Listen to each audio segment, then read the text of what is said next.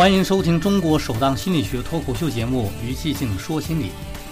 各位朋友，你知道世界上什么事最难吗？有人说挣钱最难，不对，那是哥德巴赫猜想，也不对。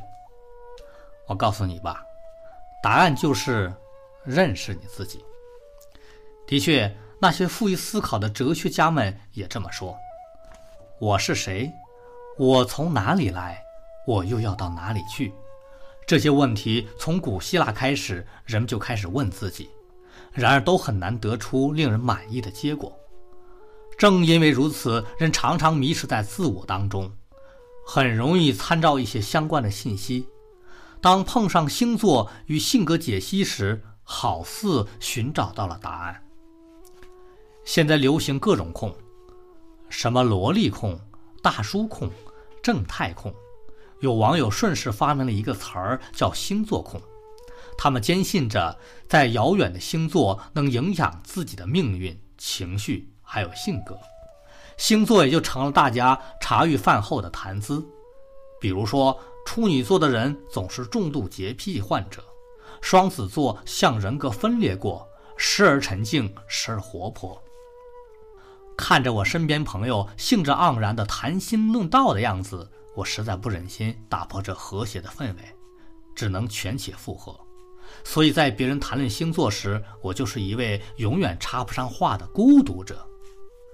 作为心理学工作者，今天老于我实在是忍无可忍，决定在这里奋起反驳。因为星座看上去挺像那么回事儿，其实都不是真的。这瓢冷水一泼，就有人不服气了。星座就是很准嘛，人家都说天蝎座的人最专情，我就是天蝎座，我对我老公那是相当矢志不渝。再看我那不争气射手座的老公，每天跟只花蝴蝶似的围着一堆小姑娘转来转去。大伙可千万别忽视了反例。曾经有研究人员问星座爱好者，希特勒是什么星座？一般人都认为答案是阴险狠毒的天蝎座，或者是完美主义的射手座。但希特勒出生在四月，跟射手和天蝎没有半点关系。这些爱出损招的科学狂人又把希特勒的生日资料寄给了不知情的占星公司。根据天价占卜的结果，战争狂人原来还是位和平爱好者。还有一个流行的说法。天蝎和双鱼是最速配的恋人组合，金牛遇到狮子，那就是入了虎狼窝。可打脸的是，英国《每日邮报》刊登了一项有一千多万夫妻参与的调查研究结果，发现星座的兼容性与婚恋爱情没有一毛钱关系。如果之前有朋友还在纠结，好伤心，好难过。为什么我跟我的另外一半偏偏星座不合呢？那现在大伙儿扑腾乱跳的小心脏就可以先放回到肚子里了。现在结论已经很明确了，出生时的星象位置对咱们可没有什么魔法作用，可我们的心理作用，以后遇到关于星座的内容，大家姑且一乐，什么运气、情绪、爱情、性格。那都是白扯，更不要上赶着对号入座，把自个儿硬掰成腥味十足的典型性格。各位朋友，要想了解认识自己，除了专业的心理测试外，现在给大家推荐以下几种客观真实认识自己的途径。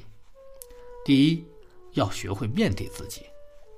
有这样一个测试人情商的题目是：当一个落水昏迷的女人被救起后。他醒来发现自己一丝不挂时，第一个反应会是捂住什么呢？答案是尖叫一声，然后用双手捂住自己的眼睛。从心理学上来说，这是一个典型的不愿面对自己的例子。第二，培养一种收集信息的能力和敏锐的判断力。很少有人天生就拥有明智和审慎的判断力，实际上。判断力是一种在搜集信息基础上进行决策的能力。有一个国外的故事说，一位替人割草的孩子打电话给一位陈太太说：“您需不需要割草工呢？”陈太太回答：“不需要了，我已经有了割草工。”这个孩子又说：“我会帮您拔掉花丛中的杂草。”陈太太回答：“我的割草工也做了。”这孩子又说：“我会帮您把草鱼走道的四周都割起。”陈太太说：“我请的那个人也做到了，谢谢你，我不需要新的割草工人了。”孩子便挂了电话。孩子的哥哥在一旁问他：“你不就是在陈太太那里做割草工吗？为什么还要打这个电话呢？”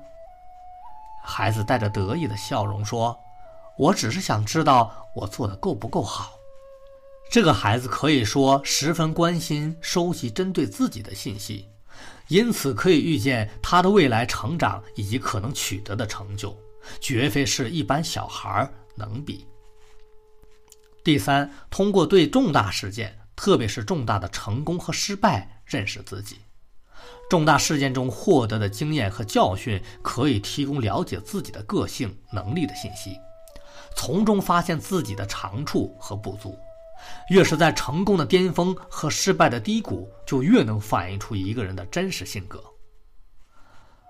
关于星座和心理的故事，最后告诫各位朋友：星座情节如有雷同，纯属巧合。今天的于寂静说心理就到这里，我们下期见。